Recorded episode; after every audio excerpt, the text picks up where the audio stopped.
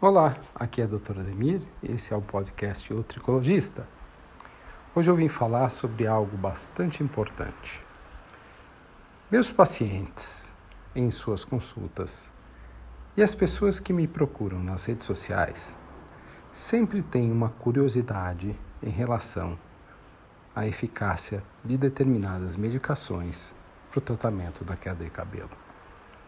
Medicações e suplementações nutricionais. É extremamente interessante perceber como os pacientes e até mesmo a comunidade científica, elas apostam ou gostam de apostar em um, uma monoterapia para o tratamento das quedas capilares. Eu vou falar para vocês porque eu discordo que a monoterapia é algo eficiente. E quando eu falo monoterapia, eu falo monoterapia por quê? Porque se eu pensar em apenas uma medicação para o tratamento de uma queda de cabelo, pode ser que eu esteja incorrendo em ter uma alta chance, um percentual alto de o meu tratamento não ter sucesso. Medicações como finasterida, minoxidil, dutasterida, espinolactona, e tantas outras medicações que são utilizadas para o tratamento da calvície, elas não são 100% eficazes para todos os pacientes, quiçá sejam 100% eficazes para todos os pacientes. Para alguns pacientes, a eficácia pode variar entre 50, 70, 50, 80 e eventualmente pode ser até abaixo disso. Então, pensando nisso, fica muito claro de entendermos por que determinados pacientes relatam não terem sucesso com certas medicações, com certos tratamentos. Quando nós temos um paciente com um tipo de problema cujo tratamento não é 100% passível de eficácia, a margem de não eficácia é, é de um percentual relativamente importante, o que nós devemos pensar é na associação de possibilidades de cuidados que venham a promover uma maior proximidade para aquele 100% de eficácia. Ora, eu posso combinar duas medicações? Sim, desde que elas sejam complementares e que uma corrija a falha de percentual de acerto ou de eficácia da outra. Eu posso utilizar uma medicação com suplemento nutricional? Sim, se um for potencializar a ação do outro, evidentemente que sim. Eu posso usar uma medicação e associar a procedimentos de terapia capilar ou procedimentos médicos, como mesoterapia, plasma rico em plaqueta, é, microagulhamento, laser de baixa ou laser fracionado para ter um resultado mais satisfatório? Perfeitamente que sim. É essa associação entre uma medicação e um suplemento, entre uma medicação e outra medicação, e entre uma medicação e um procedimento, ou até mais que um procedimento, que acabam fazendo com que a eficácia do tratamento seja mais significativa.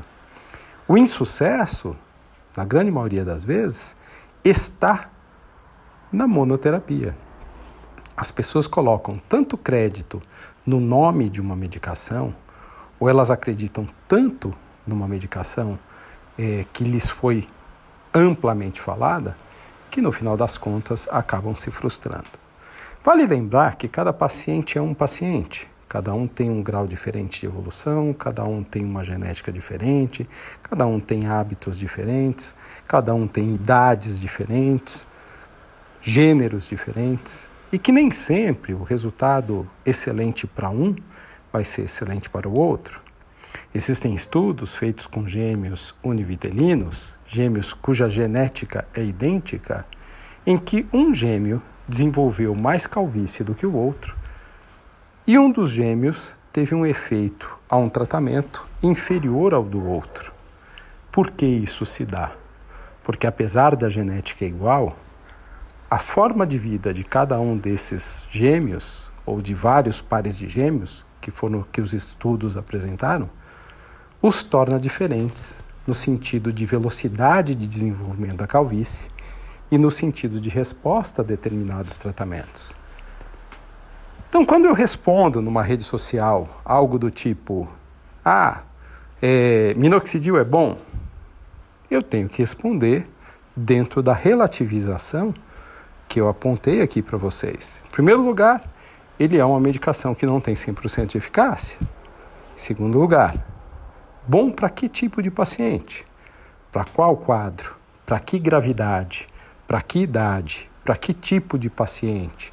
É homem? É mulher? Quais são os hábitos que esse paciente tem?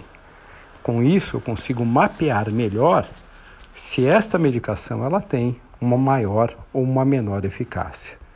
E com isso, entendendo que os medicamentos não são 100% eficazes para todos os casos, mas que para alguns eles podem ter performance melhor do que para outros, eu consigo fazer planejamentos de tratamentos e não apenas prescrição de monoterapia.